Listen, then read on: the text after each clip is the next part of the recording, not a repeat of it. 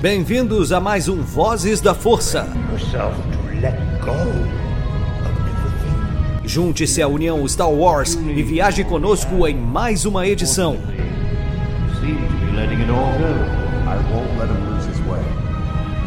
Seja também a fagulha que manterá a chama de Star Wars acesa por muitos anos.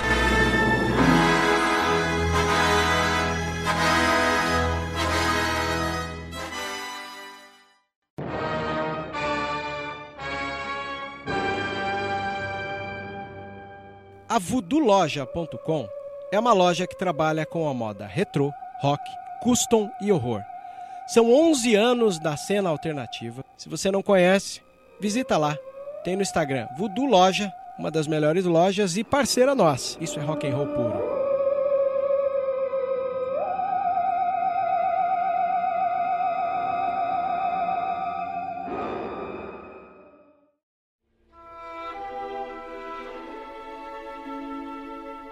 Seja muito bem-vindo, usuário da Força. Esta é mais uma edição, edição conclusiva. Edição da season final. Edição. Tô meio francês aqui. Edição. É, é. Andou. Meu Jacó. Ja- Jacó. Mestre Jacó. Estamos aqui na última edição de Andor, ou Endor. Né? Embora, quando o pessoal fala Endor, me lembra o Lua. Eu falo Exato. Andor, né? Vai a sua escolha aqui a gosto do, do cliente. Então estamos na última edição da season finale de Andor, a melhor série de Star Wars até a próxima, né? Para nós sempre vai ser a melhor série de Star Wars, mas essa aqui tem um gostinho especial. Ela parece ser a melhor série mesmo, né? Não tem nem como. Isso é uma coisa que eu vi muito crítico falando, sabe? Que, que Andor, né? Então vou chamar de Andor, tá sendo a melhor série do ano. E tu ouvir isso no ano que teve House of Dragon e Anéis do Poder, Nossa, total, total. Sim. total.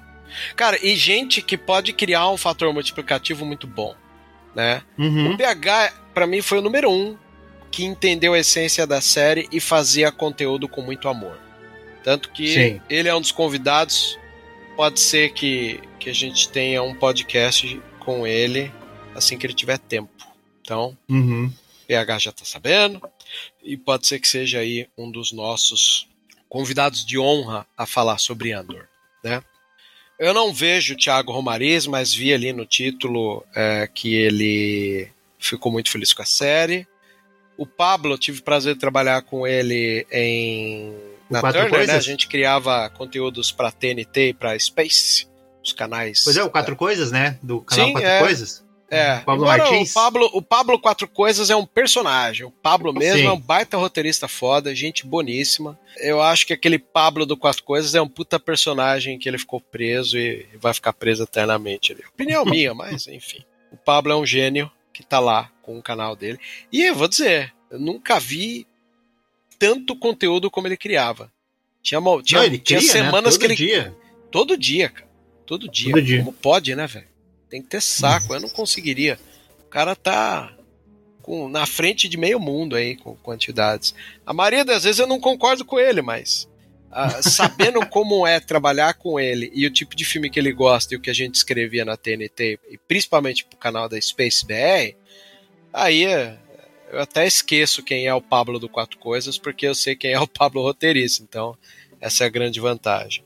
Ele também gostou. Então, pra mim, cara, uma das coisas que eu acho muito legal é imaginar que até o pessoal que costuma ser meio bronqueado pagou um pau pra série. Um que eu O preciso Borgo ver que é. Pagou um pauzão pra série também. Quem? O Eric Borgo.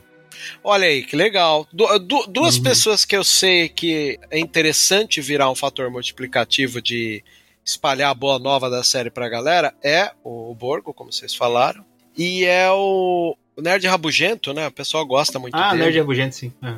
Eu acho, pelo que eu entendo, né, pelo que eu presumo, pelo quanto ele gostou do Rogue One, ele chorou em Rogue One, eu lembro. Pode ser que ele tenha gostado muito de, de Andor também. Eu não vi, porque são conteudistas que geralmente eu não costumo assistir. Às vezes eu vou assistir para usar como um termômetro, assim, né? De como é que tá a recepção dos, dos influencers. E tem tudo para agradar ele também. Enfim, eu até agora eu não achei ninguém que não gostasse. Quer dizer, o Thiago não gostou porque o Thiago é o cara mais voltado pro lado místico, né? Ele ama Jedi.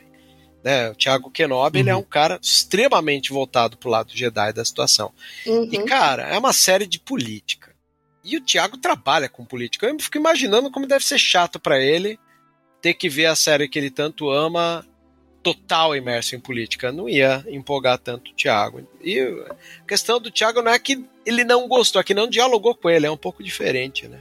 Porque tem aquela coisa da pessoa que não gosta, é aquela, pô, não dialoga muito comigo. É igual eu, por exemplo, vai, uma obra que o Thiago não gosta é o Resistance, né? E o Uhum. Resistance eu não iria atrás pra assistir, mas se estiver rolando, deixa passar, né? Acho Eu que é a mesma adoro coisa. Resistance. É. Eu gostei também. Eu, eu gosto Gostei dos também. sempre os três últimos episódios, tanto da primeira quanto da segunda season, me agradou, porque é onde parece que se concentra a maior quantidade de revelações ali, né? Então os três É, a últimos sempre história tá nesses três episódios. O resto é tipo, literalmente uma. cotidiano, né?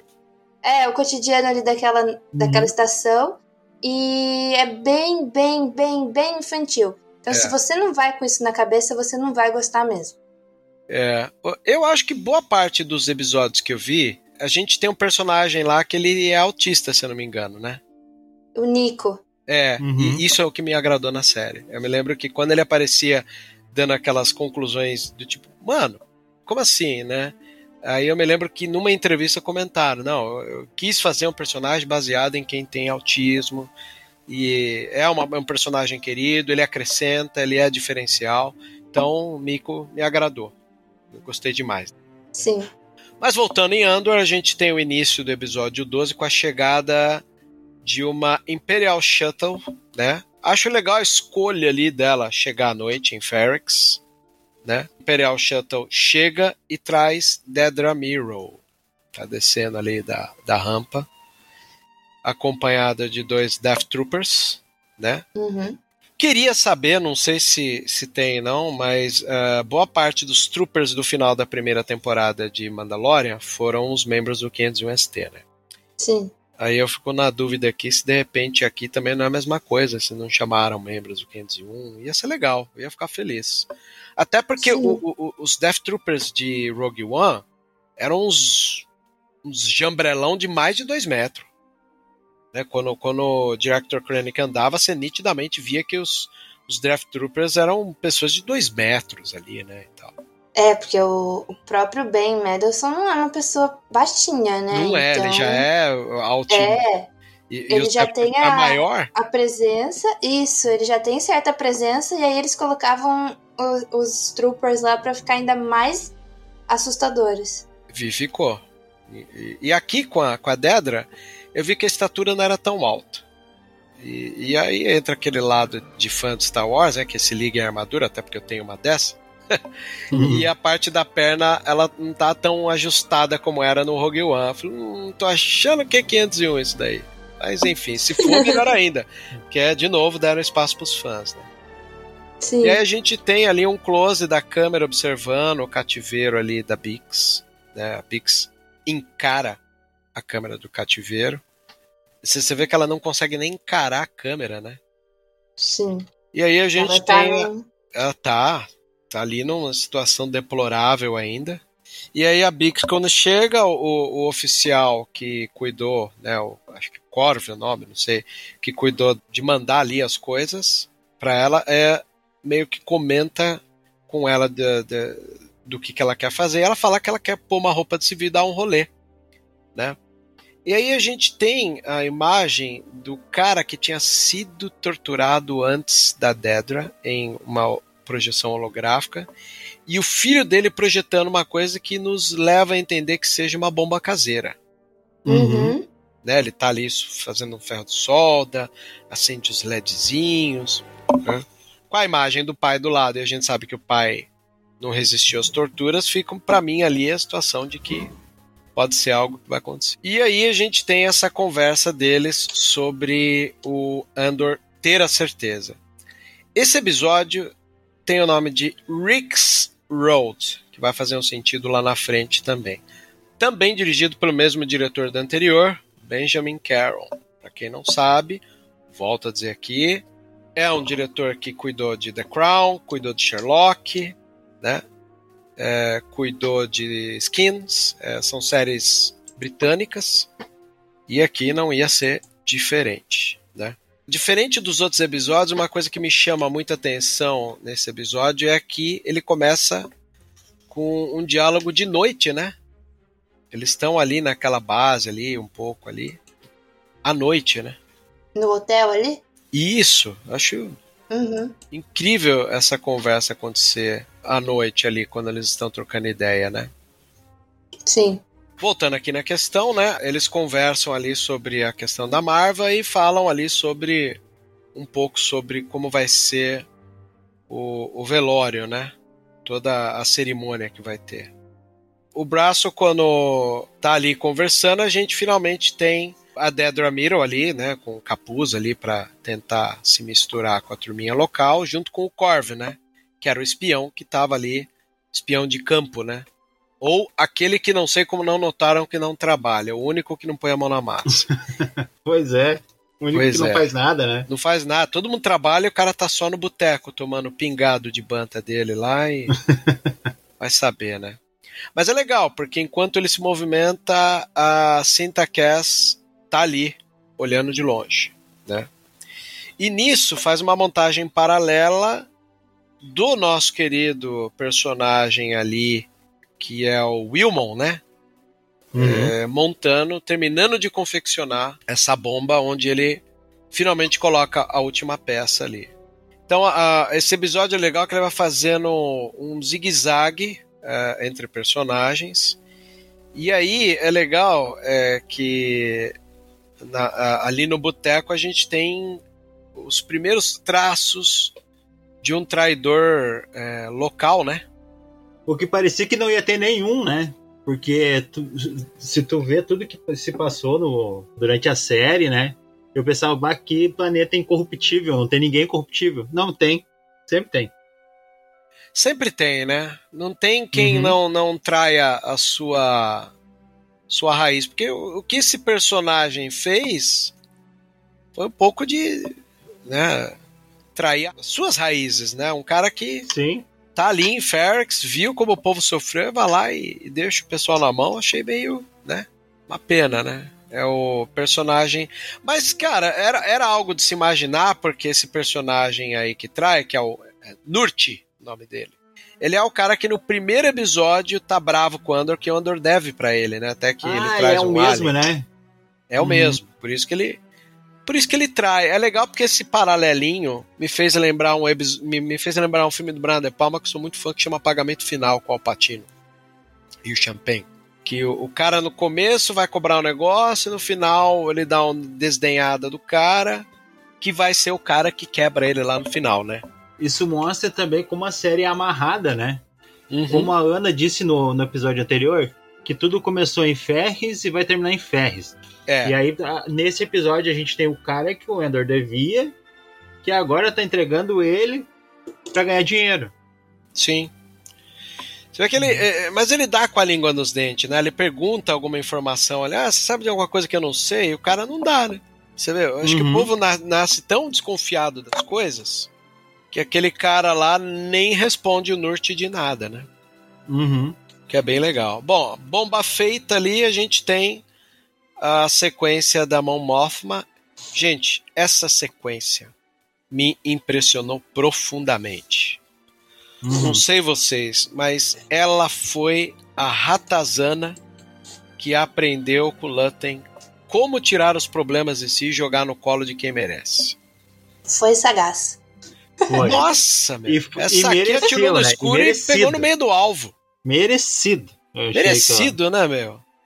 Entrou no carro, pede privacidade lá pro, pro, pro chofer, que a gente sabe que é um espião, e todos ali, menos Uhum. o marido. Não sei se o marido sabe ficar quieto, acho que ele não sabe, né? Senão ele ia saber que a, o dele tava na reta. Acho que ele não sabe. Ela que, que, que sabe É. torna mais legal.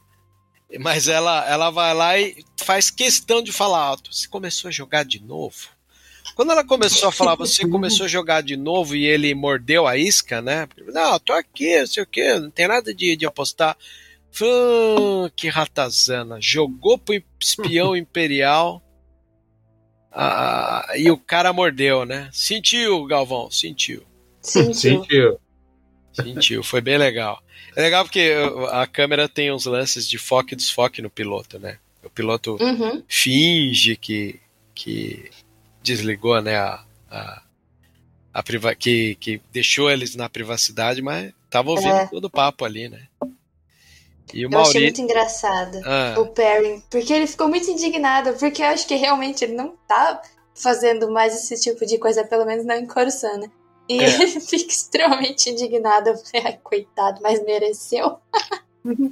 não, um boy porque- lixo é- desse merece mesmo. mere- Nossa, não tem Sim. nem o que falar, cara. Era, era o que tinha que acontecer mesmo. Eu pirei. Achei Uhum. fenomenal isso, cara. E, e- e a maneira como ele responde é de uma maneira tão incomodada que pra mim sentiu mesmo. Não tenho o que dizer. Ali ele sentiu, né? Bom, enfim, aí ah, saindo dessa conversa, vamos ali pra prima dela, né? Ah, a gente vê que a Vel já tá lá. Uhum. Achei legal porque a Vela tá no cantinho dela, que é o, o- o quarto ali onde tá a cinta. A cinta chega, ah, você chegou? Tipo, as duas são tão, acho que, ligadas uma na outra que uma não assusta mais a outra, né? Lembra que a Vel entrou de mansinho lá e, e a cinta chegou, nenhuma assusta a outra ali, então. É legal que a cinta já pega o, monóculo, monóculo dela lá e, e já fica observando ali né, a, a, onde a, a Bix está. Eu acho bacana essa, esse paralelo entre as duas.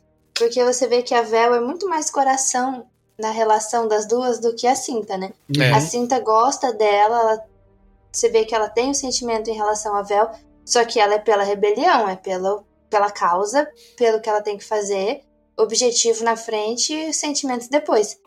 E a Vel tá muito sentida, porque ela fala, né? Né, teve que vir pra cá sozinha. Ah, eu não pude buscar você porque eu tinha que seguir o cara ali, né? É. E, e ela lá, totalmente indignada. É a Vel encostadinha na parede, toda meio romântica, meia luz, e a Cinta andando pra lá e pra cá, olhando, explicando o que que é. Eu tava esperando o tempo que a Vel ia, ia olhar pra ela e dizer, bom, eu fiz alguma coisa pra te magoar? Porque eu não sei o que eu É. fiz. Sabe? Não, e é bonito, né? Essa troca de olhar, de olhar das duas, a câmera é um pouco mais Aham. parada, há um, um certo silêncio entre as duas, né? Que denota que existe ali entre elas algo. E, e a Vel meio que, que, que- meio que com o olhar cobrou ali, né? A atenção, né? Até uma hora que Sim. a cinta dá uma desacelerada, encara a Vel, a Vel encara ela com uma cara de, uma cara de pesar. E aí você entende, ah, tem o lance, né? Se, o- se o cara não tinha entendido até então, ali ele entende. Né? Porque Nossa. A cinta parou pra olhar ela e as duas compreenderam bem. Acho bonita essa sequência. Ela, Também. ela representa muito entre as duas. Eu gostei de como o relacionamento das duas foi mostrado, porque ele foi mostrado inteiramente de uma maneira extremamente sutil. É, Uhum. O único momento em que elas se tocam é lá em Aldani, logo antes que, a, que elas vão se separar, né? Que a cinta fica lá e eles vão embora. É. Em que acho que a Vel põe a mão em cima da mão dela. Mas em momento nenhum passa é, uma intimidade física e você não precisa disso pra saber que existe algo ali, um sentimento entre as duas. Sim, Total. no começo, quando o Endor chega lá, lá em, em Aldani, aí aquele, agora eu não lembro como é que é o nome do. Aquele que, que, tra, que queria trair eles. Skin. O, skin, esse aí. Ele, daí o, o- ela, ele diz: Ah, e a cinta? Ah, não, você quer dividir cobertor com ela? Não, ela já tá dividindo com alguém, É. é sabe? verdade, né, velho? É, e a única indicação de quem que é é porque a Vel sai logo depois do, é, sai da logo cabana. depois. Aham. É. Tá vendo? A minha vontade, sabe qual é? Era dar um tapinha no ombro do JJ e falar: aprenda.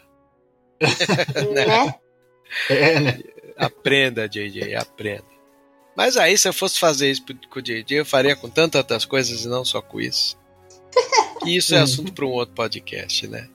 E aí a gente tem a sequência noturna, a cidade extremamente vazia e finalmente Andor vai lá, coloca a mãozinha ali na parede, né? E aí, ao colocar a mão na parede, a gente tem a memória de alguém que já havia sido lembrado em outros momentos, em outros episódios, que é a memória que ele tem do Clem Andor, né? Que é o nome Não que ele vai, né? utiliza ali para de espião ali quando ele vai para a prisão, que é o, o Clem, o cara que se ferrou na mão do, do- dos clones ainda, né? Sim. Aí essa memória do Clem é justamente quando eles estão pegando peças de reposição e ele fala sobre como a peça fica limpa para ser reutilizada. E ele fala sempre assim: dois minutos, nem mais, nem menos. Praticamente ele explicou Bauman ali, né? Mundo líquido, as coisas não são mais feitas para durar, porque eh, hoje em dia você quer comprar um novo, não tem essa de consertar. Então, Uhum. o, o Clem Andor, ele explica o que, que é eh, essa coisa e fala sobre estar com olhos abertos. Isso explica muito sobre ele, né? O próprio Andor, que tem olhos na nuca o tempo inteiro para ficar observando ao seu redor. E fala sobre limpar as peças antes da Marva chegar, né? É, é legal porque o o Andor, quando tem essa memória, ele dá uma distanciadinha e dá uma risadinha, né? Uhum. É, provavelmente a Marvel não gostava que eles usassem ali o, lugar que, ela, que, que eles É. fazem. é. É, e é uma coisa que o Andor se tornou, né? O começo do episódio ali, quando você tem o Andor invadindo aquele ferro velho e sendo parado ali pelo Pegla, né? V- Você entende que ele tá na- nessa realidade de novo. E legal, ele acabou de colocar a mão na, na pedra que era do Clem, ele vai pra onde? Onde tá o Pegla, né? Entra ali, aciona os cachorros igual ao primeiro episódio, até que o Pegla Sim. sai com a lanterna e vê que é ele. Achei muito legal essa rima visual aí com o primeiro episódio de Andor. Muito legal porque eles dão a. na hora o Pegla vê, fica feliz. Eu tava com medo do Pegla ser um traidor, mas graças a Deus não é. Porque é, um- é um personagem que eu gostei, essa coisa do, do porteiro. É, é, o Pegla, ele tem muito cara de, de segurança de ferro velho de filmes de Steven Spielberg da década de 80, sabe? Então, pra mim, não, não era legal se fosse ele trair. Mas não é, graças a Deus, então não vamos nem pular isso Não, aqui. se tem uma coisa que a, a série conseguiu foi trazer personagens carismáticos, né? É, Porque tu se importa com os personagens, é uma coisa muito legal. bastante. Já que você tá falando de se importar, a gente já tem ali a parte da conversa né, do Andor com o Pegla sobre a Bix. Aí entra uma das partes mais incríveis que tem, que é a imagem mostra onde a Bix está. E o Uhum. áudio é o áudio do manifesto. Sim. Sim. Cara, primeiro grande ponto alto desse episódio é esse áudio, né? É, que ele fala sobre sozinho, seguro, diminuído pelo tamanho do, do, do inimigo. A liberdade é uma ideia pura, né? Fala. Uhum. Ocorre espontaneamente e sem instrução. Imediatamente, da Bix já vai pro Luthen, que chegou em Ferrex, né? E aí é legal porque é, o o trecho do manifesto ele tem um tom mais humano quando tá Bix e tem um tom mais bélico quando tem a câmera em Luthen, né? Que fala atos aleatórios de insurreição, né? Ele fala essa, sabe? Atos aleatórios de insurreição estão ocorrendo em toda a galáxia, ou seja, a gente já tem ali pelo manifesto que tem um, um- um termômetro da ideia das revoltas das pessoas, né? Fala exércitos inteiros, batalhões que não fazem ideia, né? De que já se alistaram na causa. Ou seja, basta você não, não concordar com, com o Império, você já meio que abraçou metade de, de uma ideia que não existe, que é a ideia da rebelião, né? É, eles formaram a Sim. frente, a frente ampla, né? a frente ampla. Não, e ele fala, acho que talvez, embora a rebelião tenha se formado substancialmente em Rebels, aqui ele usa o termo rebelião. Lembre-se de que a fronteira da rebelião está em toda parte. Mesmo o menor ato de insurreição empurra as nossas linhas para frente, né, ele fala. Então lembre-se disso, a necessidade imperial de controle é desesperada porque é antinatural. É, a Uhum. tirania requer esforço constante. E ela quebra, ela vaza. Né? A autoridade é frágil. A, a opressão é a máscara do medo. Pronto, cara. Falou isso aqui. Cenas do Luthen, cenas do próprio Andor ouvindo ali no Ferro Velho. O Andor levanta. eh, A gente tem um ato corporal dele levantando, deixando o manifesto, levantando. Né? E ainda fala sobre que isso está aumentando, o Império não vai segurar tanto isso. E é isso que quebra o cerco, para mim já, já é lindo o suficiente. que é o, o, o Andor olhando lá para fora, né? Tá tendo uma tempestade ali essa noite anterior. Uhum. E ele olhando e ouvindo o manifesto ali. Pronto. Essa cena já mostra que o manifesto existe, é ouvido e é alimentado no espírito de todo mundo. Aí a gente tem a, a, esse salto temporal e as explicações ali, né, dos funcionários da Dedra sobre como funciona o, o velório, né, o funeral. Sim. É muito legal porque eles estão ali no gerador de holográfico, depois eles vão ali para fora, explicam. Você vê que o, o, Império realmente conseguiu imergir no meio da galera para entender todas as informações. Aí todos os oficiais imperiais que estão ali, né, a serviço da Dedra, vão explicando para ela, ó, que funciona assim. Cita filhas de Ferx. O que é filhas de Ferx? Aí o capitão Van Stigo, né? Ó, filhas Uhum. de Ferx é isso aqui, funciona desse jeito, funciona assado, né? E, e isso faz a gente acreditar, né, né, nesse real potencial. O tenente Kay Sachs, né, como Nick Moss aí, ele, é- ele, ele também é aquele careca, né? Que é, ele também tá ali explicando. E aí, ah, compreendido isso daí, é legal porque o, o espião lá do boteco tá com roupa de imperial. Aí você vê que ele é uma patente um pouco mais baixa, que a roupa dele é marrom, a tag dele é de é um pouco mais baixa também. Aí você vê como é.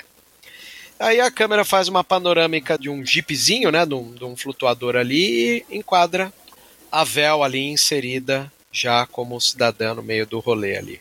Ah, a câmera sai um pouquinho, imediatamente ela vai pegar uma superfície espelhada, o que já nos leva a crer que estamos em Coruscant.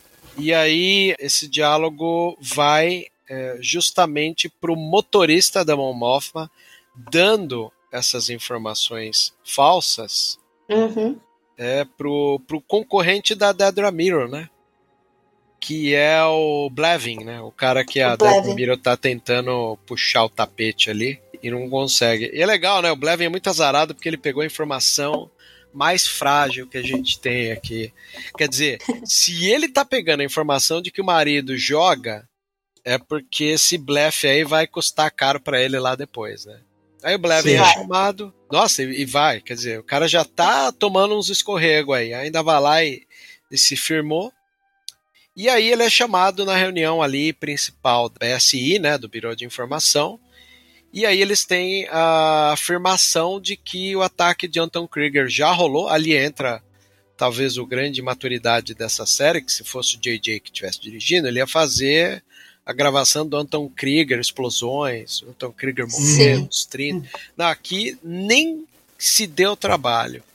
E eu ouso dizer que, do, do que eu conheço ali do, do, do Tony Gilroy, ele nem rodou isso mesmo. Ficou uma coisa para você saber pelos outros, assim, né? Uhum. Tanto que eles perguntam assim, né? E teve prisioneiros, e daí aquele do bigodinho, que é o O espião, né? informante infiltrado. do Luffy lá, disse: Não, dessa vez não. É, dessa, dessa vez não, né? Uhum. E aí a gente vê que a Dedra tá em ligação lá com o chefe dela, né? E é legal porque o chefe fala assim: hoje a gente queria apenas tirar o gosto de Aldani da boca do imperador. Isso. Ela provavelmente queria que eles tivessem tido uma abordagem diferente do da, da ação, né? Eu acho que É. ela queria que capturasse alguém ali também. E eles literalmente só mataram todo mundo. É Não, foi, deve ter sido uma coisa tipo, jogou a bomba lá. Igual aqueles idiotas bolsonaristas lá que apareceram fazendo Instagram com as armas lá na guerra da Ucrânia com a Rússia. Ah, sim. que revelou a localização e simplesmente só chegou uma bomba lá, sem aviso nenhum. Deve ter acontecido a mesma coisa, né? É legal que o Major Partagaz, né, que é interpretado pelo Anton Lesser, que interpretou o Meister, né, do, do Game of Thrones e agora tá na série 1899, o velho tem presença, hein? Vamos ser sinceros. Sim. Acho que, acho que nem o, o- o ator que interpreta o Yularen me chamou tanta atenção quanto o Anton Lesser como Major Partagaz ali, que dá o feedback ali pra, pra Dedra, né? De que tá todo mundo morto, mas eles querem encontrar o eixo. E o eixo é o Luthen. embora a, a, a Dedra tá com uma insistência ali em achar o Cassian Andor, eles acham que pelo Cassian se chega no eixo. Imediatamente a gente tem o, o eixo, né, saindo da nave dele, o, Uhum. o, o, o Lutten pegando uma speedbike diferente, né? A gente tá tão acostumado com aquelas speedbikers mais compridinhas e tal, que a gente chegou numa que me lembra um pouco aquela que a Ray, né, utiliza no, no, na sequel. É uma, é uma moto diferente. Não sei se é uma lambreta também, igual aquela lambreta do, do Boba Fett, mas é bem diferente. Eu nunca vi esse modelo aqui, não. E a Ele é câmera dos gadgets é diferentes. cheia, né? Toda detalhada ali e tal.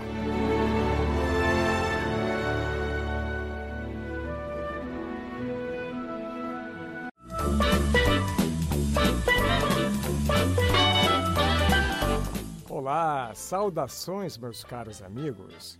Enquanto Anakin e Ahsoka saem em missão, juntem-se a mim para tomar um drink e ouvir mais uma edição do Vozes da Força.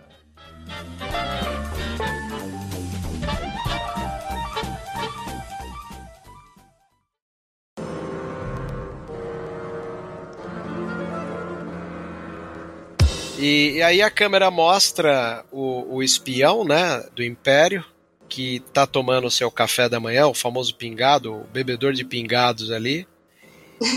Pão na chapa e o É pingado. o, é, o, o Corv, ele, Direto, ele né? bebe o pingadão dele, vira ali e vê o B2 saindo, só que sem o braço, né? Sim. É, quem tá saindo ali já dá a alusão de que eles trocaram de pessoas ali. Uhum. Aí a gente tem a sequência do Andor num corredorzinho ali, num, num túnelzinho. E esse túnelzinho dá ah, acesso a uma torre, onde ele vai observar provavelmente a, o funeral. E finalmente a gente tem um encontro ali muito legal, acalorado, bonito de se ver, né? Que é o braço abraçando. Braço abraçando sai meio redundante, mas é o que tem pra hoje, né? Não tem o que falar. Eu O- tinha percebido, mas eu falei, é, vou com uma conseguir segurar aqui. cacofonia aqui. né? O braço abraçou, mas peraí, é, o braço abraçou, é isso aí que você ouviu mesmo. É isso. O braço dá um abraço apertado no, no, no Cássia, momento muito lindo, Isso. né? E rola essa conversa deles, eu acho que o, o ator tem um peso muito grande, né? E até acho a beleza disso que ele dá o feedback pro Andor, que era o que o Andor precisava. Pensa, o Andor dorme à noite ouvindo o manifesto, chega lá no dia seguinte, ouve um feedback da Marva pelo braço, de que, cara, é isso aí. É a faísca, é quase o, o- o discurso do, do, do Paul Dameron, né, no episódio 8, né, da fagulha, acender, né. E, e aí acho legal porque é quase que ele se torna uma voz da Marva para meio que encorajar e trazer esse perdão que o personagem do Andor precisava. Né? Sim, porque ele, ele diz, né, que ah, não, ela disse que não é sua culpa, que você tem que ser o que você é. Uhum. E que ele tem que literalmente seguir com a ideia, né, de da rebelião mesmo, de lutar. É, E o que eu achei interessante é que ele chega com essa ideia de lutar, não pela rebelião, não por nada, mas quando ele descobre da Bix, né? A, Uhum. a ideia dele é buscar ela. E em nenhum momento alguém tenta impedir ele disso.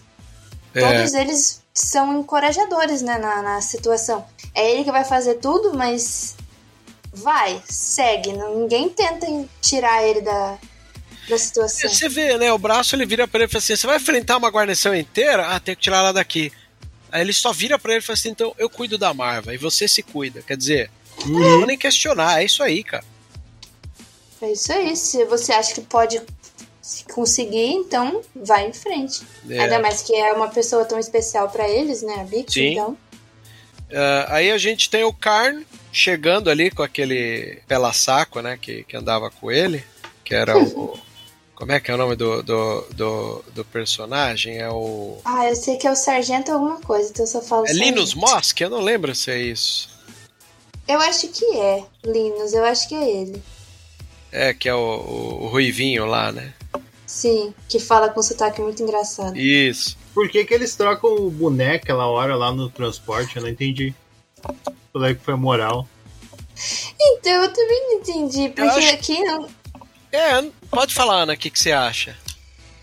Porque o, o- a gente vê que o Cyril, ele tem uma coisa assim, né, com adereços e Tem, tem. roupas, etc. Você vê que ele é chamado Então, a atenção, né? Porque no momento lá que ele colocou a golinha alta num outro traje e tal. Ele é, ele é. Pelegão, É, então. pelegão, pelegão. É, ele, ele é o fashion ali do momento. Eu É. acho que ele tava meio incomodado com o chapéu, de que eu não ornava, ou ele não gostou, e aí o outro trocou com ele. Tipo, se você não gostou, tô esse. É, não, e sem falar nada, né? Os dois simplesmente É. olhou um pro outro. Não, tá aqui, tá aqui, já entendi. Pode pegar só. Seu Então, chapéu. pô. É, é- é outra coisa, são detalhezinhos que você mostra e não fala que ganham puto espaço ali, né? Uhum. E aí, na medida que eles saem, o, o, o nosso personagem dono ali do ferro velho, ele sai da salinha, fecha o botão lá, que deve ser o, um sinal, né, pro Andor ir pra torre, né? E aí, quando ele sai, você tem um- um- o Pegla, né, ele sai ali, e aí você nota que a cidade inteira tá chegando o horário, Estão se preparando. se preparando pro, pro funeral, né? É, Aí tem outra coisa que eu nunca imaginei que ia ver em Star Wars, que é uma banda marcial. Cara, isso, é, para mim, é o meu ponto alto do episódio. A gente vai falar com Uhum. muito mais Foi. carinho sobre isso, porque a trilha é bonita, o timing da gravação. Cara, a, a Nick que não assiste série, ela- ela- tipo assim, ela virou, ah, não sou muito fã do Andor, eu não vou ver. Eu virei pra ela e falei, vê essa cena do funeral comigo. Ela viu e pirou, falou, meu, não parece mesmo, o negócio é refinado, assim, bonito pra caralho. Uhum. Sim. E na medida que você vê a cena de todo mundo saindo pra ir pro funeral, você tem também um close de um batalhão de Stormtroopers que passam. É legal que eles passam, aí a câmera para na, na Vel. E a Vel sentada é, recebe a visita do Luthen. E ela dá todo a ficha pro Luthen, né? Fala, ó, BSI tá aqui, uma mulher chegou e é uma das chefes lá, você sabe? Ele não. Aí você vê que no jogo de xadrez do Luthen, ele avançou pelo menos umas cinco casas aí ao saber quem é que tá na cola dele, ou como eles dizem, estão atrás do eixo. Isso é um momento gênio para ele, porque a Vel trouxe a informação, falou quem é, eh, ele pergunta até da cinta, ah, tá lá vigiando a casa. É aí que o Luthen entendeu que tem que subir ali para não ficar à mercê dos outros, né?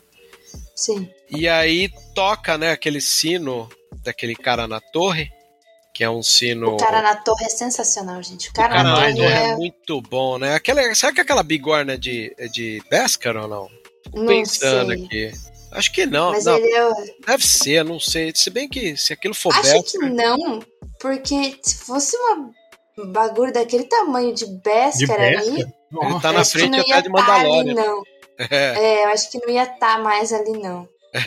ia ter um monte de Mandaloriano lá roubar. Imagina quanta armadura aquilo ia gerar, né? Pois é.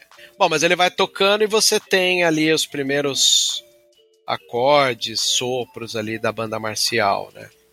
É legal porque tem uma Uhum. hora que, que depois que ele toca o sino, tem um oficial imperial com roupa de oficial, mas ele tem o backpack de um Sand Trooper nas costas.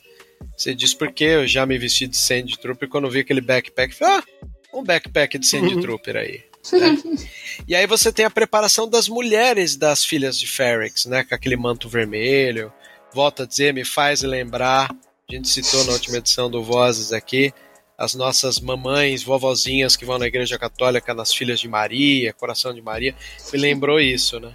É, tu disse que lembra as vovozinhas que vão na, na- com o lenço vermelho, né? As filhas de Maria. Hoje, é uma pena que a maioria a gente tá vendo aí, tá de um bandeira do Brasil na, no, no ombro, Pois né? é.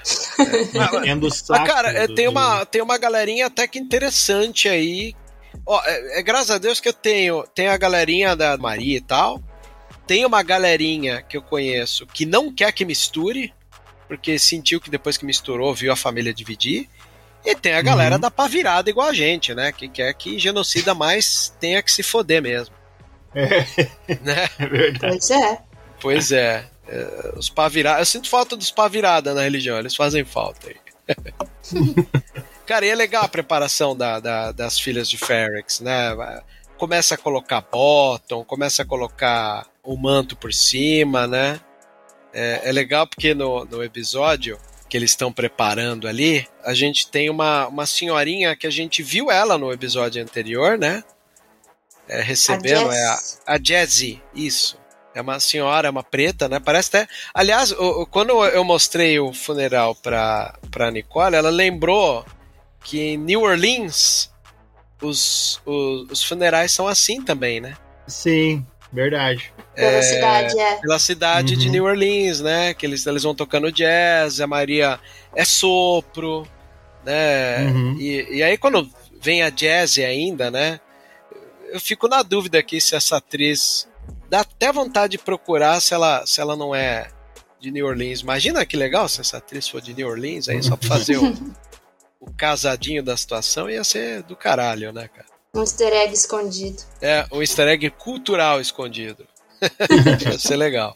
Bom, ali começa o preparo, o Andor começa a observar tudo na torre, né, com seu sua lunetinha, e o cara toca. Aí a banda se junta né? Uma paleta de cor incrível, né? A roupa deles, aquele laranja Sim. imperial de novo, imperial não é rebelde. Toda a parte marcial começa a se juntar e eles começam a tocar. Aí começa a marcha, que é um dos momentos mais lindos que eu já vi em toda a saga de Star Wars, gente. Pelo amor de Deus, o que, que é aquilo? Nossa, aquilo né? foi maravilhoso é, o jeito que começa, porque você vê, a música vem começando aos pouquinhos, né? É, eles estão aquecendo, vê, né? É, eles aquecendo o, os instrumentos, parece uma orquestra, assim, né? Quando você chega antes de começar, que eles estão arrumando os instrumentos, afinando tudo mais. Aí, de repente, eles começam, né? E vão pelas ruas e param todos na Ricks Road ali. Eles param e de repente eles começam a andar todo mundo junto e eles assustam o pessoal do, do Império ali, né? Os Stormtroopers. Então, nossa, aquilo foi maravilhoso. Nossa, me arrepiou. Eu ia dizer isso, é, né? Tu começa a ver as feições dos uh, oficiais imperiais vendo que vai dar merda aquilo ali, né? Eles não estavam esperando. É, eles não esperavam aquilo, cara. E é legal porque vai juntando todos os núcleos dramáticos, né? Abre a porta, uhum. sai o Wilmon com a bomba, uhum. né? O Corv, que é o, o espião imperial, volta a ser espião com aquela roupa de civil dele que se junta também. É legal porque ele começa a estranhar, ele olha para trás, olha para os lados, né? Começa a tentar procurar ali, né? E ao mesmo tempo a câmera corre do Corv e vai mostrar quem? A cinta na cola dele, que é muito Sim. legal. Imediatamente a gente já tem a Vel em pé, virando. Aí você tem os oficiais imperiais de patente um pouco mais alta se organizando. Né? Você já vê uma andança maior ali do Império. Até que eles pedem a formação. Aí entra o que a gente pode chamar de uma tropa de choque, né? Porque eles começam a tirar escudo da. da, da é, eu ia falar isso, que caixas, ali né? pareceu a tropa de choque de Star Wars, né? É, bicho, eu vou te falar, eu como um professor, boa parte das vezes que eu fui em greve de professor em São Paulo, eu vi bem de perto como é que é essa formação. Só faltou o cacetete batendo no, no escudo, né? Pois é, só faltou bater no escudo para chamar pra treta, né? Aliás, uhum. vou contar um negócio pra vocês que isso me lembra uma vez quando eu tava no motoclube. Infelizmente, outro espaço acomedido pelo vírus bolsônico, né? O vírus reaça. Mas Sim. eu me lembro que uma vez esse cara do motoclube, que era. Ele era policial, mas era um dos caras mais assim humanos que eu, que eu tive na amizade. Aí eu perguntei para ele na época do, do motoclube, cara, e aí, você já pegou alguma situação anormal para ter que enfrentar? Ele já. Falei, qual foi? Ele falou, bicho, foi quando eu tava na polícia, rolou uma greve de professores do estado, e eu tava de um lado e minha mãe tava do outro. Putz. Aí eu falei, e aí, bicho, o que que deu? Ah, quando o chefe da polícia chegou e falou, pode sentar o rei, eu preferi sair, simulei que tava passando mal e tal. Já liguei pra minha mãe, tirei ela dali. Falei, é foda, né? Pois é. não é fácil não. Mas aí voltando aqui no episódio, você vê os caras tirando a barricada ali, levando. E o Andor nota que o Luthen tá lá, né? Eu eu acho legal Uhum. porque, como é um episódio muito visual, os personagens demonstram só, muitas vezes, né? Não falam nada. E ainda mais o Andor que tá lá sozinho, ele viu aquilo, tomou um tranco, entendeu, né? E aí começa a juntar. Aí, cara, você tem a certeza de que o Nut é o trai- traidor, porque ele cola ali no, no Dorve e, e fala com ele e eles simulam uma briga ali pra poder falar. Aí o Dorve leva o Nut o que é ruim, né? Porque ele queimou o, o- o disfarce do Dorve, né? Uhum. A partir do momento que o Nut vai lá, é, trava com, com o Dorve e o Dorve já levanta o braço dele e leva ele como cativo, mesmo que simulado, ele queimou o disfarce dele na frente da Cinta Cass. É uma coisa que pouca gente notou, porque né, é um detalhe, assim, mas é um detalhe Uhum. interessante, né? Queimou. Se a cinta tava de olho falando, hum, será, será? Na hora que acontece isso, você falou, ah, é. Uhum. Aí o episódio começa a ter closes gerais, muito bonitos, né? E a organização do Império pelas janelas, né? Até que ah, o Dorve traz a informação de que o Cassian está numa torre observando. É legal Não, porque e ele a- pede, né? É, é lindo, Não, ele cara. Dá um close no Nut, o Nut faz uma cara, dá uma fungada no nariz ali, não fala nada. Mas ele pede o dobro do. Ele pede o dobro, né, da recompensa que ele queria e uma via e uma passagem pra fora do, do, do planeta. Cara, é legal isso, porque o cara partiu pro tudo ou nada. Quando ele pegou a informação, que é a informação gigante ali pra ele, que ele podia ganhar também, avançar umas casas ali, ele. O Nut foi esperto. Não à toa, o Nut foi o cara que tentou dar um grampeio no, no, no, no Cássia, né? No Uhum. começo da série. É O lindo que isso. torna tudo mais satisfatório, o que acontece um pouquinho depois. Ah, muito. Nossa. Mas aí é, é, temos ali um dos momentos mais lindos que é o braço trazendo o tijolo feito Uhum. a partir das cinzas da Marva. Uhum. Né? E, é, todos param, o único que se movimenta é ele. né? Ele vai trazendo o tijolo, dá um close no Andor, né? Ali consentindo corporalmente ali. E aí entra uma das cenas mais lindas do episódio, na minha opinião, que é a Bix fazendo o som da, da marcha é, de forma nasal, né? Hum, ela tá lá fazendo a musiquinha. E aí tem, é, ela fica cantarolando ali. Aí temos mais uma queimada aqui, que é o Luthen, gênio, né, observador, vendo o Karn e o Pelassaco do lado dele, apontando pra, pra Dedra. Então é legal porque se o Luthen avançou três casas quando descobriu que tem alguém na cola, agora ele avançou mais três porque ele descobriu quem é que tá na cola dele. Ele olhou a Dedra, viu o potencial, porque, né, você vê um oficial imperial com roupa e dois Death Troopers ao redor, não é pouca coisa não, né, cara? E aí a marcha chega ao final e silêncio paira ali no ar, né? Aí esse silêncio é interrompido com uma, uma variação da música um pouco mais rápida, onde eles começam a marchar. E aí a gente tem uma câmera superior da linha de formação da tropa de choque imperial, né, fazendo frente ali a eles. E eles vão indo, marchando, todo o povo, todas as filhas de Ferrex, né? Enquanto isso, a, a Dedra vasculhando prédio a prédio com os Death Troopers para tentar descobrir onde é que tá o, o Cassian. E é legal porque o close vai mostrando todo mundo, a gente vê um por um, e até o- o- os líderes do Império ali meio que intimidados com a chegada do povo. Uhum. E no momento que o, que o Dorve sobe na torre, que seria a torre onde estaria o Andor, ele sobe na torre e não tem ninguém. Aí a- aquele close na gradezinha, você vê que o Andor foi mais esperto e conseguiu sair por segundos, hein? Por, por Sim. segundos que ele não é pego ali por The dois Death Troopers, a Dedra e o Dorve ali.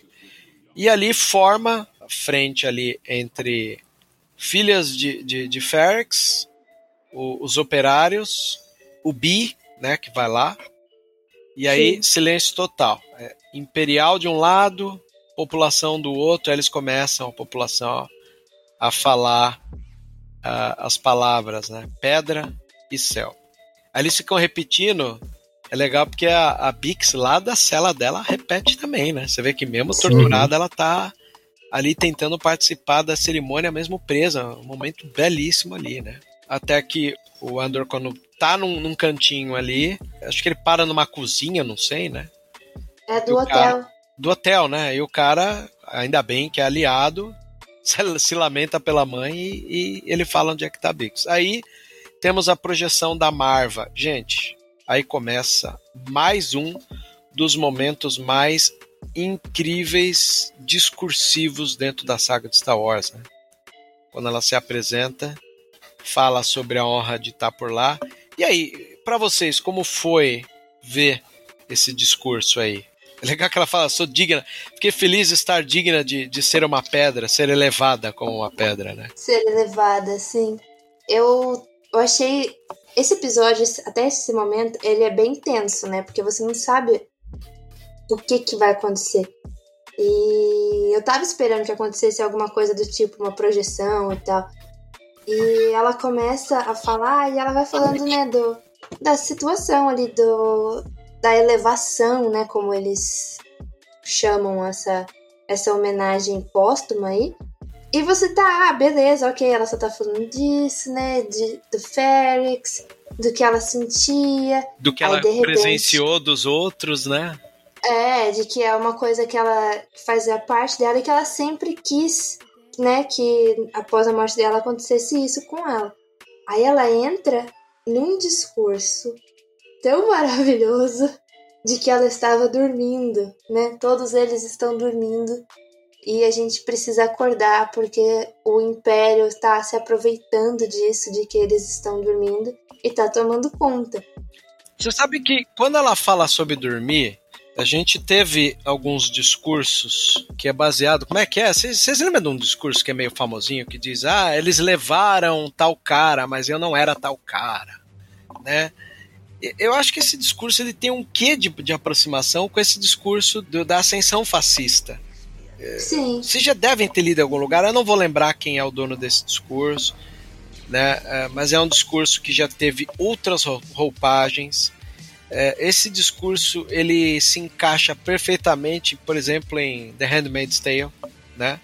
Que é uma série maravilhosa também sobre como é, é, sentir na atmosfera pesando o clima do fascismo chegando. né? E, e até ela comenta, ela vai falar, né, sobre, não, ó, ser levado, beleza, mas a gente tá dormindo e tem uma coisa transformando aí. Né? Sim. Até fala, eu quero que Ferrex continue, né? Só que para ela pra, pra Ferrex continuar, é, eu temo por vocês, ela fala, né? E ela insiste no termo dormir, né? Temos dormido, né? É, tivemos Ferrex, trabalhos, dias, né? Tínhamos uns aos outros e eles não nos deixaram em paz, né? E aí ela até ela comenta, aí você vê que começa o conteúdo político. Mantivemos Sim. as vias comerciais abertas e nos deixaram em paz, né? Pegamos o dinheiro deles e os ignoramos, mantivemos seus modos, né? Se afastaram, que nós queremos. É é engraçado que o assunto vai pesando, né? É, ela vai construindo. o poder de narrativa da Marva é incrível. Porque É. ela, ela vem aos poucos, né? Ela vem. Né, ela começa a história colocando a tradição de Ferrex né, como muito importante, lembrando a eles né, de quem eles são, do povo ali, e vem né, aos poucos construindo essa, É. essa ideia de que como eles foram roubados, né? Então, É. é incrível esse É discurso. incrível, dela. né? Detalhe que ela vai falando, estávamos dormindo. Tem uma hora que ela, ela faz o meia-culpa, ela fala, eu estava dormindo. Sim, Ela joga o meia-culpa ali, né? Não, eu também dormi, né? Depois você tem um close do Wilmon chorando ali, né? Ela fala de uma ferida, uma escuridão que atinge, como ferrugem ao nosso redor. Cara, que foda isso, né? Ferrugem. Não tem nem o que falar. e, e no ambiente que eles estão, né? Que é exatamente muita sucata, etc. Então, ela vai construindo com o povo mesmo as referências e tudo mais de acordo com o que o povo vai sentir. Então, o poder de, de síntese dela ali é incrível. É, como você falou, é ferro velho, muito ferro, estão pegando, a ferrugem tomando conta. Pô, ferrugem. Ferrugem é essa que o pai do Andor comentou, ó, dois minutos, nem mais nem menos. É, é um monte de diálogo conectado ali, né? Dois minutos a gente tira, tá novinho, mas não, eles querem que compre novo. E ela fala, não, o negócio tá tomando conta, tá pro- proliferando. Ferrugem, né? E tu vê que a cada fala dela vai. O pessoal do Império vai. Parece que vai ficando mais aquado, né? Cada Vai. coisa que ela vai falando, vai dando os close nos rostos e tu vai vendo aquele rosto ficando mais nervoso, aquela coisa. Aí tu já tá pensando, ah, yeah, vai dar alguma coisa. Aí é, é aí É. que vai. Eu acho legal que o discurso, de alguma maneira, comove o Luthen também, né? Uhum. Uhum. Eu li em algum lugar que o nome Andor pode nem ser pelo Cássia, pode ser pela Marva, pelo início da, da rebelião, porque a, a fala dela pode ter inflamado, sabe? Ter essa- a- a- acendido tudo, como dizem, né? A fagulha da, da rebelião. Cara, o nome da série é Andor, né? Não é Cássia. Uhum. Então, pra Sim. mim, Exato. tá dentro do pacotão, sabe? Sim. Eu não vejo problema em assumir isso. E aí, cara, quando ela. ela, ela isso, aliás, isso é uma coisa que eu queria manter ah, até no, no próximo texto. Eu sei que o discurso da Marva é, é belíssimo, né? Que ela fala é, todas essas coisas assim, de estarem dormindo e tal. E aí ela fala, é, é fácil para os mortos. aliás, é- é- você vê, ela toda hora ela incita o povo, né? A, a isso. Ela fala que o império é uma doença que prospera na escuridão. Frase linda nunca está mais vivo do que quando dormimos, ou seja, enquanto eles dormem, o império não para. Isso Uhum. os, os turnos da empresa da, da peça lá mostram. E aí ela fala: é fácil para os mortos dizerem para vocês lutarem. Quer dizer, tá fazendo meia culpa de não estar junto Essa, com eles. frase, essa frase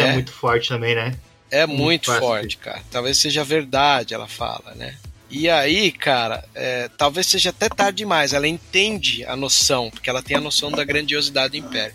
Mas ela fala assim: vou lhes dizer. Aí todos olham pra cima quando ela vai falar. Se eu pudesse voltar, eu acordaria cedo e lutaria contra esses desgraçados. Aí que o, que, o- que o oficial fica puto, né? E vai querer cobrir. Uhum. Só que ele não cobre direito. Aí você tem metade do rosto dela e ela fala: enfrenta o Império. Na hora que o cara ficar puto e, e- e derruba o Bi, imediatamente a gente já tem ali o, o braço dando uma pesada no cara, pega o tijolo que era a Marvel e dá na cabeça de um. Cara, ali já tava chorando no episódio, cara. Porque Não, eu, tu tava minha falando, vontade eu, eu me arrepiei, cara. Tô arrepiado. Me arrepiei, cara. O que, que é aquilo? Eu queria levantar, berrar. Ah! Sair chutando tudo aqui também, cara. Com tijolo na mão, batendo tijolo, é, batendo em todo mundo. Nossa, me imaginei em vários momentos fazendo isso, sei lá, é, carreata do, do- do- de verde e amarelo, os caras que pararam a estrada. Eu Imaginei eu chegando lá, tocando flauta e dando tijolada na galera. Coisa linda. né? Cara, e é legal porque o povo não tem arma. É igual Uhum. na, na, na- na empresa lá, sabe? Sim. A empresa, a galera brigou com ferramenta. Puta manifesto, né? E aí o povão não, vai no corpo mesmo. Os caras se jogavam no escudo, né? Tava ali. É legal porque o oficial imperialzão, trouxa pra caralho, ficou pro chão, escorregou lá, igual um covarde ali, né, cara? Uhum. E, e- e, cara, existe um- uma ordem militar muito foda ali, que, que é os, os Storms olhando, nenhum atirou. O, o bicho tava pegando, a pressão tava alta, e você não tinha Storm atirando, porque, né, existe uma ordem militar ali. Até tem uma hora que o cara lá do sino bate ali o martelo, e no- na hora aquele oficial vai lá e pede pros caras subir. Aí até que o, o Cassian chega na Bix, né, é, ele vê o estado dela, o que eu acho muito legal é ele entender quando ele fala de sair, ela fala não, não pode sair, eles vão ficar bravos. Aí você nota e tem a noção de como mexer com a cabeça dela, né? Sim. Mas ela, mesmo toda uh, machucada, diz que não, não, não tem o, o porquê deixar de elogiar a Marva, que era uma mulher. Aí no meio desse momento, o oficial imperial ele tem uma noção da situação porque ele vai notar que tem uma movimentação estranha, né? Essa movimentação estranha acontece justamente quando o, o garoto pega a bomba ali na mala, né? Porque Uhum. Sim. a linha de frente tá ali. Bom, no momento que o lieutenant Kay Sachs eh, nota né, que, que eles estão um, um pouco ali em desvantagem, né, ele começa a observar toda a movimentação do povo ali, né? E ali naquele momento a gente já tem a, a câmera dando alguns closes no Wilmon, né? Que tinha preparado a bomba. Acho a sequência bem tensa, né? Porque eles estão ali se movimentando. E aí, cara, a beleza também da, da, dessa revolução que acontece foi quando eles começam a tirar as pedras, né? Tudo que tem no chão eles começam a atacar ali nos no, no, no soldados. Sim. Aí eles começam a tirar o, o, os insurgentes ali. O Andor começa a entrar uma narrativa paralela, né? Entre, entre o Andor salvar a Bix e, e a galera, até que o, o, o Will joga a bomba eu acho legal que, à medida que ele joga a bomba, o Karn é, viu a chance de ouro dele e corre atrás. A bomba explode, tomba ali o Jeep, derruba umas granadas. Para quem não sabe, quando vê os Death Troopers especialistas que tem uma série de granadas pendurada no corpo, aquela granada ali ela, ela aparece em Rogue One. A gente vê ela também em caixas e vê penduradas em Death Troopers. E com a queda das caixas de granada no chão, as granadas começam a se espalhar pelo chão e explodem, causando um dano maior, quebrando o vidro da onde estava o Nute, né? A gente uhum. tem a Vel correndo ali no meio da fumaça. Aliás, um plano belíssimo, né? Superior dela entrando no meio da fumaça ali. E aí começa os soldados a atacarem, né? Com mais violência. Aí a gente tem para valer, porque o comando deles dá a ordem de fogo. E aí começa os lasers a cantar, né? O, o, os blasters cantam ali, os storms começam a ser mais força repressiva policial, né? Atirando mesmo de forma covarde. E é, é legal porque o, o, o, braço vai lá, pega o Wilmon, pega ele pelos colarinhos, tira ele ali, dá tijolada, cabeçada em Storm, pega o, o guri, tira. Aí a, a cena começa a ser cruel, mostra até senhorinhas, né? Tomando tiro ali, né? Sim. Aquele cara que ajuda o, Cassian ali também fica ali na, nas costas de Storm. E acho que a, a, Blaster E11 lá dos Storm tava em potência máxima, porque quando o tiro pega nas costas dele, arremessa ele das costas de um Storm. É, joga ele longe, né? Acho, é novidades para mim, viu? Eu não imaginava. Eu sei que eles começam a se salvar, aí no momento que começa a dispersar ali a, a, a treta, né? A gente tem o momento que a gente estava esperando por um bom tempo, né? Que é Cinta Cass percorrendo ali o Corv, né? O, o Van Stigo ali todo assustado ali quando ele dá a ordem de tiro o, o, o Corv se distancia e a cinta vai atrás dele e ele saca, né? Eu fico imaginando quanto tempo ele já não sacou que a cinta estava na cola dele. E aí Sim. a cinta dá o golpe de misericórdia ali de uma maneira mais arma fria possível, né, cara? Uhum. Cara, nem pergunta, nem fala nada, simplesmente já vai enfiando a faca. Nossa, ele, é engraçado porque quando ele aborda ela. ela numa... torcidinha, né? Torcidinha. É, cara, ela, é, ela, ela enfinca a faca, empurra ele na parede e dá uma giradinha ali. Sim. Legal isso, né, cara? Aí eu sei uhum. que no meio da treta ali a gente vai ver é, o que dá um certo alívio no coração é o Pegla puxando o Bi, né? Com corda ali. Uhum. No meio do fogo cruzado ali. É muito importante saber que ele está vivo e bem. É. Eu sei que nisso o Andor tá ali, é, como eu posso dizer, puxando a, a Bix é. Uh, nessa hora ele consegue dar tiro ali em Imperial e quando ele cai no chão ele tá de cara com o Nut, né? Morto no chão. Uhum. Uhum. E aí a gente vai ter aquela cena externa onde a, a própria Dedra Miro eh, vai querer entrar no meio da treta. Cara, até que ela vai bem, né? Ela dá um tiro em um ali, só que toma um tiro ali no, no, no, no chapéuzinho dela que não sei como ficou viva ali, cara. É que ela cai no Mas chão, a arma vai para um lado, vai para o outro. O cara lá ensandecido no, no, no, no, sino. E na hora que ele tá tocando o sino, finalmente o Storm que, ele, que o cara recebeu a ordem tá, chegou lá. Cara, acho que o cara tá tão ensandecido ali que já deu a pesada, né? E mandou o Storm lá para baixo. Pareceu aquela cena de 300, porque... né? É, cara, e, e, na hora. E, e, na hora. Imagina, Só o cara subiu gritar, cansado ainda é arremessado. Oi? Só faltou ele gritar, This is Sparta, e chutar o cara, né? Foi, foi meio nesse tipo aí mesmo, cara. É legal porque o, o, Van Stiegel, né, o capitão lá, que é o que dá a ordem do tiro, ele tá no meio do fogo cruzado, ele vai olhar pra torre, ele vê o Storm voando da torre, né? Ele ainda teve como presenciar aquilo lá.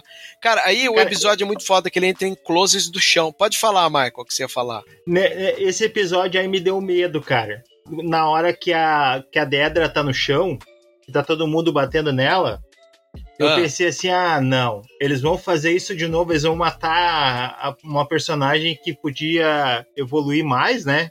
Que nem Ah. eles fizeram com o Darth Maul, mas daí ah, não aconteceu, né? Ainda bem.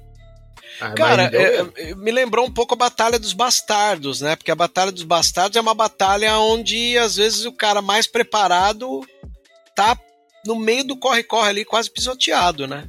Sim. E aí você tem o close da arma sendo chutada pra lá, pra cá. Aí finalmente Uhum. uma mão pega a arma, puxa ela e é o Carne. Ele puxa ela pra um canto, rola um puta de um assunto com tensão sexual que eu nunca vi na minha vida. Assim, os caras sabem trabalhar um assunto ali de entrelinhas como nunca vi na vida. Sim. Muito legal isso. cara. Ela até fala, você me salvou. É, salvei. Cara, não precisa me agradecer. Pau mandado até ali, né, cara? Sim. Ela, eu acho que eu precisava dizer obrigada. Não, não precisa. É, é muito pau mandado, né, cara? Muito foda isso. Aí a gente tem os núcleos separados, né? Que é o Lutten olhando a cidade já um pouco mais de longe, tudo empoeirado. Ah, o núcleo da Vel e da, da Senta se organizando e tirando essa base delas ali do cantinho, né? Uhum. E aí a nave ali do, do Pegla, daquele ferro velho, recebendo o combustível, né? Aí você vê que o Wilmo está lá dentro da, da, da nave, a Jazzy está dentro da nave também, o braço tá ali terminando as últimas coisas, né? Sim. E o Pegla tirando tudo ali, a- os canos de, de combustível ali, né? Eu fiquei meio tenso ali, porque eu tava com medo de chegar Imperial do nada ali, né? Igual acontece Sim. em Rogue One, isso. Eles precisavam. Você olha, tipo, tá acabando a série, já tá acabando o episódio, e eles precisam sair dali e tá com muita cara de que vai dar ruim. Tá, É você vê até a verdade. Jazzy tá apontando a arma ali, você fala, pô, fudeu. Até que você vê que é o Cassian levando a Bix. Aí o Cassian leva a Bix todo cuidadoso, põe ela na nave, entrega os cuidados do braço. Aí o, o, o Bi, mais uma vez, pede. Entrega nos braços do né? braço. É, nos braços. Aí, a gente tá bem hoje, hein? Entrega a Bix nos braços de braço. Essa foi boa, vai ficar boa aqui. O Thiago ia sentir falta, né, meu? O Thiago não sabe o que tá perdendo aqui. Aí ele dá Já as ordens, né? É, já deve ter feito em algum momento, né? A cara do Thiago. Aí ele dá as ordens, né, pra Jazzy, como é que é que pilota a nave, baixa, até fugir dos radar. E o Bi questiona, né? Pô, você não vai ficar, não. Pô, eu nem fiquei com você. De novo, Bi cortando o nosso coração. Uhum. Nossa, demais. Aí ele fala, né, que sempre dá conta e tal. Conto com você. Ah, de novo esse papinho. É legal porque ela responde a Bix, né? Ele vai nos encontrar. Você pensa que é, que é, que é um pouco da paranoia dela ali, da, da tortura. Ela fala, não, o Cassian vai encontrar a gente. O que é É bem muito legal. bonito esse momento. É bonito, né? Trocas de olhar, o, o pequeno Wilmux, o, o próprio braço, a, a Sim. Você entende que ela é pilota, né? Porque ele dá ordem Uhum. pra ela. Abandona eles, né? E a nave parte.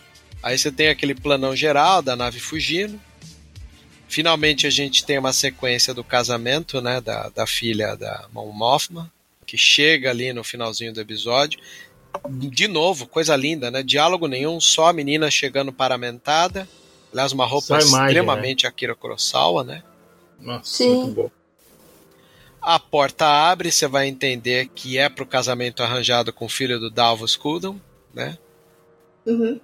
Ou seja, ela mesmo conseguindo jogar as coisas nas costas do marido dos 400 mil que falta, ela fez o acordo para ganhar a grana. Isso vai ficar mais claro pra gente na segunda temporada, onde eu acho que ela vai começar a ter que sujar os dedos, né? As mãos. E aí a gente tem o close da cidade voltando ao normal, o pelego do carne deixado para trás bebendo, né? No chão. Uhum. Sim. trouxa pra caralho. Tem que se foder mesmo. O outro encontrou a mulherzinha dele lá e aí o outro ficou sobrando, né? Ficou sobrando. O sargento ficou sobrando, vou ter que, ter que, be- ter que beber sozinho. E aí a beleza, acho que do episódio é o, é o, é o Luthen entrando na nave e encontrando o Andor já lá esperando, né? Sim, Ele tomou uma surpresa, né? Não imaginava que o Andor ia estar lá. O Andor antecipou, né? Vamos ser sinceros. sim.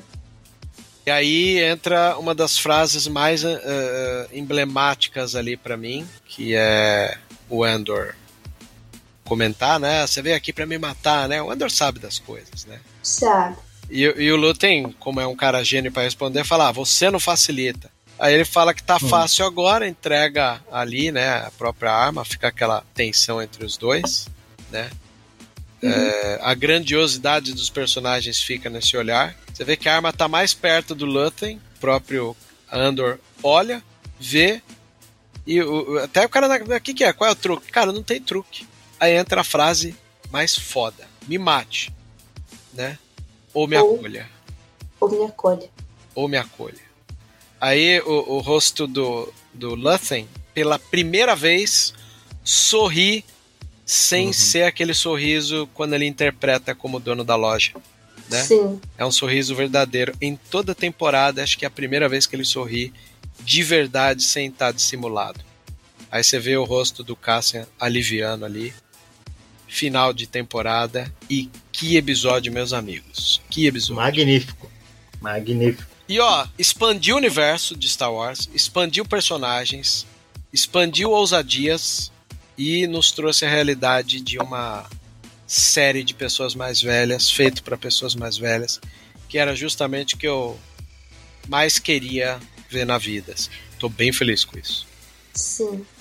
E Me a cena pós-créditos. Ah, é a verdade. cena pós-créditos, Ana, uma honraria sua, por favor. Mano, quando, che... quando eu terminei o episódio, eu não fazia ideia que tinha uma cena pós-créditos. Eu estava tão chocada que eu fiquei parada vendo os créditos. Até que me sobe uma máquina usando os fixadores que Andor e o pessoal da prisão em Narkina 5 construíram. E no mesmo plano em que a gente vê a, a lua, né, que dá origem ali à palavra Andor no, na abertura da série, a gente vê a Estrela da Morte sendo construída. E esses fixadores eram parte do disco. Pois é. E é legal porque a, a Estrela da Morte ela aparece des- desmontada, né? Aquela parte da abertura Sim. dela tá em formato separado no espaço ali, como se ela tivesse nos últimos acertos dela ali. E a gente entende a peça. Fi- ferrado, né? Não tem nem o que falar. Obra-prima aquilo. Ah, encaixa muito bem, porque literalmente o Endor ajudou a construir uma parte daquilo que acabou matando ele, né? Pois é. Que coisa, né? Que ele, de certa maneira, ajudou a destruir também, né? Sim, Ele morreu por aquilo, mas se sacrificou mandando a informação que geraria a destruição daquilo também. É, uma, é uma, algo bem poético aí, né? muito. O destino é. dele completamente ligado ao E, estrela. cara, uma série que veio a partir de um filme de 2016, estamos em 2022, de um filme de 77, é genial demais, né, gente? Não tem nem o que falar. Ah, maravilhoso. Bem feliz também. E aí, o que, que vocês têm a dizer pra gente finalizar isso aqui? Olha, eu só diria que foi uma grata surpresa a série. Eu não tenho nem palavras assim pra descrever, porque foi uma sensação muito boa. Eu fiquei muito contente, muito contente mesmo. Fazia tempo que eu não via um negócio que fechava tão bem assim, então eu gostei demais. Ver isso em Star Wars também foi maravilhoso. Ah, eu nem sei o que dizer. Eu fiz a, a análise lá no, na Sociedade Jedi porque eu tava com isso entalado, sabe? Eu precisava digitar as coisas, eu precisava falar o que, que eu tava pensando. E foi lá que eu disse tudo, porque essa série mexeu demais comigo. Eu adorei de verdade. Ela transmitia uma emoção. Assim, toda a cena, eles não precisavam do, de diálogo, não precisava de nada. A música e os personagens já transmitiam tudo que você precisava ali. Verdade. Eu, eu Então, confesso eu- que eu preciso me ligar um pouco mais na trilha, como eu disse pra vocês. Ela não é tão marcante. Talvez seja a primeira vez que eu não me ligo em alguma trilha, mas isso eu vou corrigir agora ao rever algumas coisas que essa série vai dar vontade de rever, sim. É, ela não é marcante, tipo, ela não tem um, uma, uma, uma música assim, né? Uma única que você vá lembrar dela. Mas é o tom dela ali, sabe? Ele tá sempre muito de acordo com a cena. Você não precisa de nada além da música e do da construção ali do cenário pra ela te passar o que, que você tem que sentir. Então eu acho que foi isso, sabe? Ela não é tão marcante, mas em cena ajuda muito a compor. Uhum, perfeito. E tu, Michael, o que, que tem a dizer? Hoje, quando nós estávamos almoçando, eu e minha esposa, eu disse pra ela, vou sentir falta de Ender. Ela disse, ah, eu também. Porque foi uma coisa assim, cara, era eu terminava o episódio e eu ficava pensando, ah, vai ter que esperar uma semana pra mim ver o desfecho disso aí, né? E agora não, Uhum. agora eu vou ter que esperar um. Imagina, eu já tava, eu já tava ansioso com uma semana, com um ano. não teria É, eu tenho um pouco de dó dos fãs de. Eu tô do lado de uma aqui, né? De, de Uhum. Casa Dragão, que são dois anos, cara. Não se faz isso, né? Mas eu acho que Endor também. Eu acho que Endor é só 2024. É. Só 2024? Sim. Não Eu faz achava isso, que era. É. Ai, não Pois é, isso. não, porque Desculpa. é que a gente tá com uma série de final de ano também, né? É, Quebra a gente, ela tá no final do ano, né? Então. Ano que Em vem já geral. tá todo. Já tá todo. Como fala? Programado. Completo, assim, É. também. Não- A a programação. série dos acabou de começar a ser gravada. É. Total. Esse- O ano que vem a gente vai ter o Bad Batch, o Mando e o. A Soca. A Soca, né? E o. O Acolyte já é pro ano que vem ou não? É no outro, né? É, Já é era pra Skeleton, 2023. Ah, Olha aí. Skeleton Crew não é também? Pro ano que vem? Essa eu não tenho certeza. É, eu que também não o- tenho.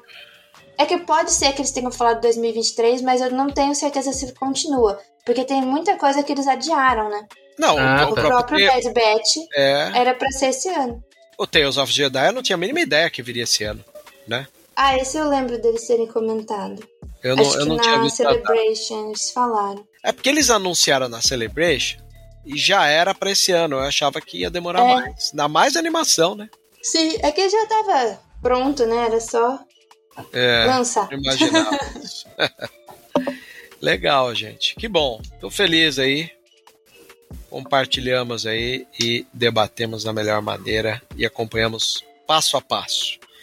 Né? Tô feliz de ter compartilhado com vocês e tenho a agradecer ao nosso ouvinte que está sempre conosco, compartilhando, participando, debatendo também. Siga a gente, né, nos perfis sociais. Uhum. Vozes da Forca Podcast, tudo junto no Instagram, tá? E temos mais né, o e-mail, né? Vozesdaforca@gmail. Sugestão de pauta, se quiser participar, se quiser dar ideia de convidados, isso daí deu a dica pra gente. Tamo indo atrás, né?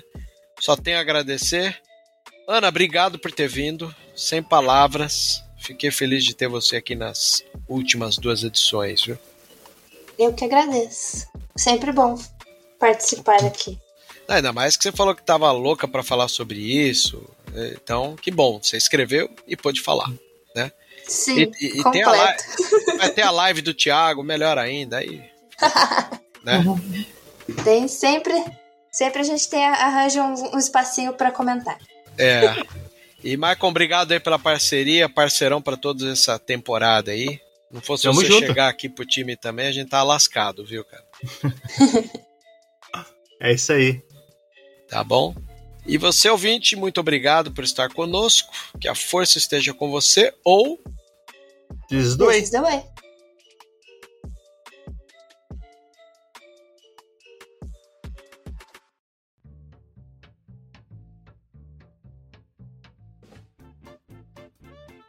Você ouviu e vivenciou Vozes da Força. Por hoje é só. E que a força esteja com você sempre.